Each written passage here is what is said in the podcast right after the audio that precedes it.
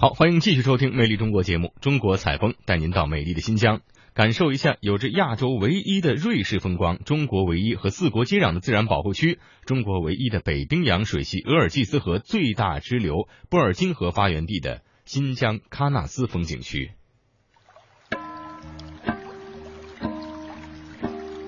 在我国新疆阿勒泰地区的布尔津县境内的北部，坐落着一个高山湖泊，这就是著名的喀纳斯湖。俯瞰喀纳斯湖，湖泊两侧崖岩林立，断层的痕迹清晰可见。随着地壳的运动，这里逐渐形成了闻名于世的六道湾。讲解员小张告诉我，这些其实都是第四纪冰川和构造断线共同作用的结果。喀纳斯湖形成于距今二十万年前后，形如豆荚，是中国最深的冰器堰塞湖。它可以分为六道湾，一道湾谷，这里有非常古老的图鲁克岩画，在岩石上您可以清晰的看到一些动物的简易造型。二道湾怪，这里是喀纳斯湖水最深的地方，深度可达一百九十七米，也是湖怪经常出没的地方，因此二道湾也被称为湖怪湾。三道湾状，这里是喀纳斯湖水最宽的地方，宽度可达二点二公里。四道湾美，这里有美丽的湖心岛，有凄美的爱情故事，还有长寿岛的美好传说。五道湾神，这里是整个湖面最美丽的地方，夏秋季节层林尽染，色彩缤纷，因此五道湾也被称为五彩湾。六道湾奇，喀纳斯的四大奇观之一枯木长堤就神秘的显现在这里。喀纳斯湖距离布尔津县城有一百五十公里的距离，面积有四十五点七五平方千米，平均水深达到一百二十米，而最深的地方有一百八十八点五米。整个湖泊的蓄水量达到了五十三点八亿立方米，位居我国淡水湖第三，也是我国最深的冰器堰塞湖。景区内的湖泊非常多，共有大小湖泊三百一十九个，其中面积最大的就是我们的喀纳斯湖。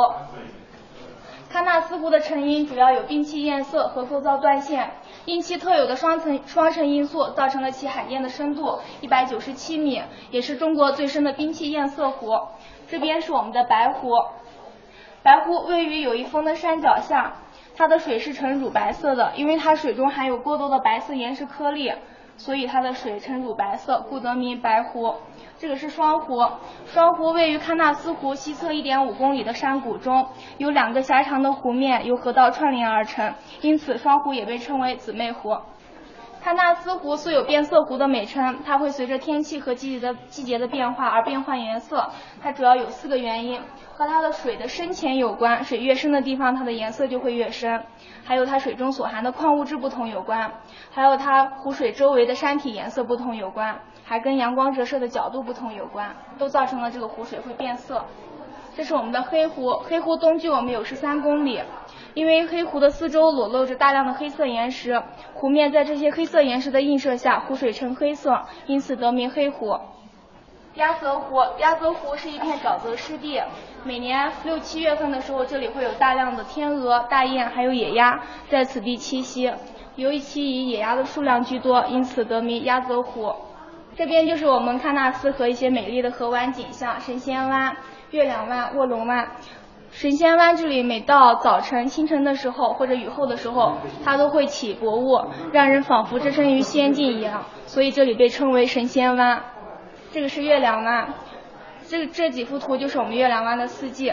这个就是我们现在这个时候，这里是秋天的月亮湾，这是冬天。大家也可以看到我们的湖水，它的颜色是不同的。这是卧龙湾，因为它有一个很像龙形的核心滩，所以得名卧龙湾。这海拔有多高啊？我们现在所在的海拔呢是一千九百多米，还没有到两千。来到喀纳斯，我能够深切地感受到大自然的力量，也深深地被大自然的鬼斧神工所震撼。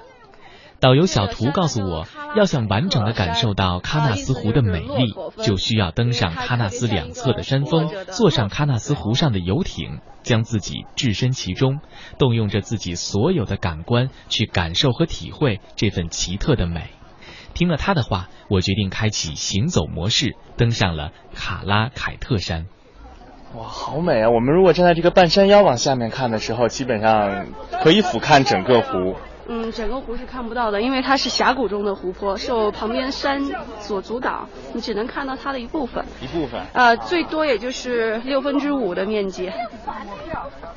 我们现在站在它的西岸，对面呢是东岸。呃，因为它这个湖呢是冰川磨蚀而成，受当年冰川磨蚀的影响呢，在它湖东岸形成了天然的六个弯道。我们现在所看到的是它一道弯所在的地方，也就是它湖水出水口所在。一般呢，我们站在湖岸边上，也就只能看到一道弯的一部分。我们感觉今天看到，在这个角度看到这个湖水的颜色，和昨天看到的湖水颜色还是不太一样的。是的，喀纳斯湖是著名的高山变色湖泊。变色湖。对，受着那个太阳高度角的影响，然后呢，季节的影响，以及注入湖水的这个矿物质的影响，所以我们，呃，来看它的时候，每天都会有一点点变化。而且现在，呃，这个光线比较好，嗯，所以呢。透亮过来，太阳折射的原原因，就形成它的颜色也会比较浅一些。如果等到黄昏的话，光线没那么强，它颜色会更深一些。啊，那是不是冬天和夏天的这个颜色也是不一样的？对，一年四季都是不断变化的。真漂亮。隔几天都会发现它颜色会有一点点差别。现在是夏天，可以想象，如果是冬天的话，对面的那个山上面的颜色可能就会发生一些更明显的变化。如果是冬天的话呢，喀纳斯的颜色呢是非常单一的。单一的。对。是灰白色吗？嗯，以白色为主。到处都是白雪覆盖，然后呢，松林它会有这个呈现两种状态，因为我们这西伯利亚的这个落叶松。还有西伯利亚冷杉、西伯利亚云杉这三种树种呢，落叶松它每当秋季会颜色泛黄，然后脱落，叶子脱落，所以只剩下那种棕色的树干。云杉和冷杉则是还是苍翠的颜色，所以呢，就在这个喀纳斯，你就会感觉像是一幅中国的国画，水墨国画。嗯，或者说是大家经常在俄罗斯或苏联小说里面见到的这个。呃，针叶林啊，这个树林的描写的这种场景是的，啊，冬天的喀纳斯就是一种很沉静的感觉了。嗯，所以说，如果春天来我们喀纳斯的话，是山花烂漫，它就像是一个活泼的少女。嗯，而夏天来喀纳斯，尤其是遇到雨季的话呢，山腰会缠着薄薄的雾气，所以呢，它就像是一个非常神秘的姑娘。然后到了秋天，我们来喀纳斯啊，则是层林尽染。一层金黄，一层火红，一层翠绿，山顶呢则是皑皑白雪，所以颜色非常丰富，就像是一幅色彩非常浓艳的油画。到了冬天呢，则是变成了水墨国画了。嗯。登山观湖，首先映入你眼帘的，想必一定是这神奇的颜色。湖水的颜色会根据光照和温度的影响，随时发生着变化；而山的颜色则会根据角度和季节的不同，随时发生着变化。而山和水的颜色任意的排列组合，就会成为一幅幅独具色彩、传奇的风景画。用小图的话说，这景色可以说是画家的墓地。这个人工修建的这个木板栈道上面，每一节台阶的右侧啊，会有一个数字。我们数了一下，终极数字是一零六八，就意味着有一千零六十八节台阶，所以大家走过这一千零六十八节台阶，就可以来到这个山顶，俯瞰整个喀纳斯美丽的景。刚才听你描述春夏秋冬不同的颜色，就已经很很让人神往了。所以说，如果有机会的话，一定要来喀纳斯四次。每个季节都至少来一次，才能感受到它不同的美。喀纳斯湖呢，也被誉为我们中华雄鸡版图上最漂亮的一根梅林羽毛，也被称作为亚洲唯一的瑞士风光。还真是，雪山、湖泊、嗯森林、草原。今天天气挺好，如果是下大雨的时候呢，有时候我们走到这个哈拉凯特峰的山顶，就会发现云其实，在我们脚下，这边就有非常壮观的云海奇观。我们犹如仙境一般，是吗？是的。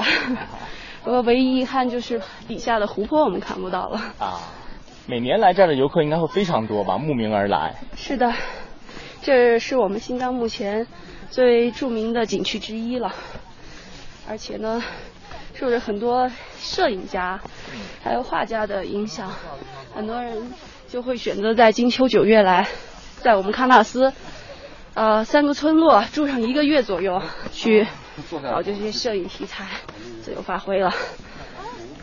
所以呢，我们喀纳斯又被称作为摄影家的天堂。还有画家的天堂。啊，说画家的墓地。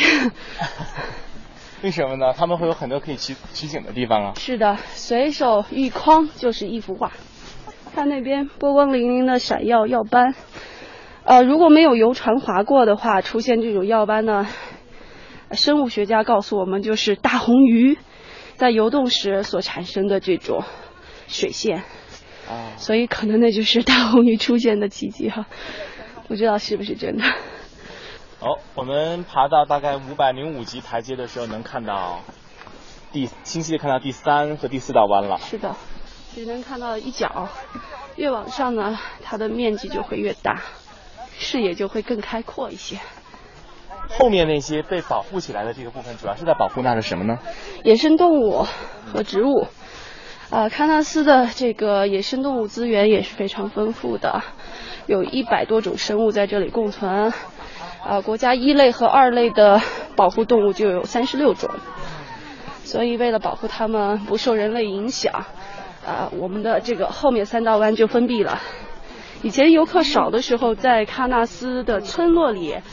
还会偶尔清晨起得早的话，还会碰到这个野生的狐狸或者是狼犬出现。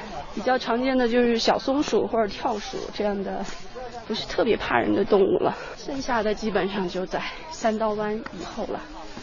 还有棕熊、马鹿啊这些动物。在前几年吧，喀纳斯还发现过一只白色的熊，生物学家也想。去把它捕捉到，然后去测定一下它究竟是北极熊还是白化了的黑熊。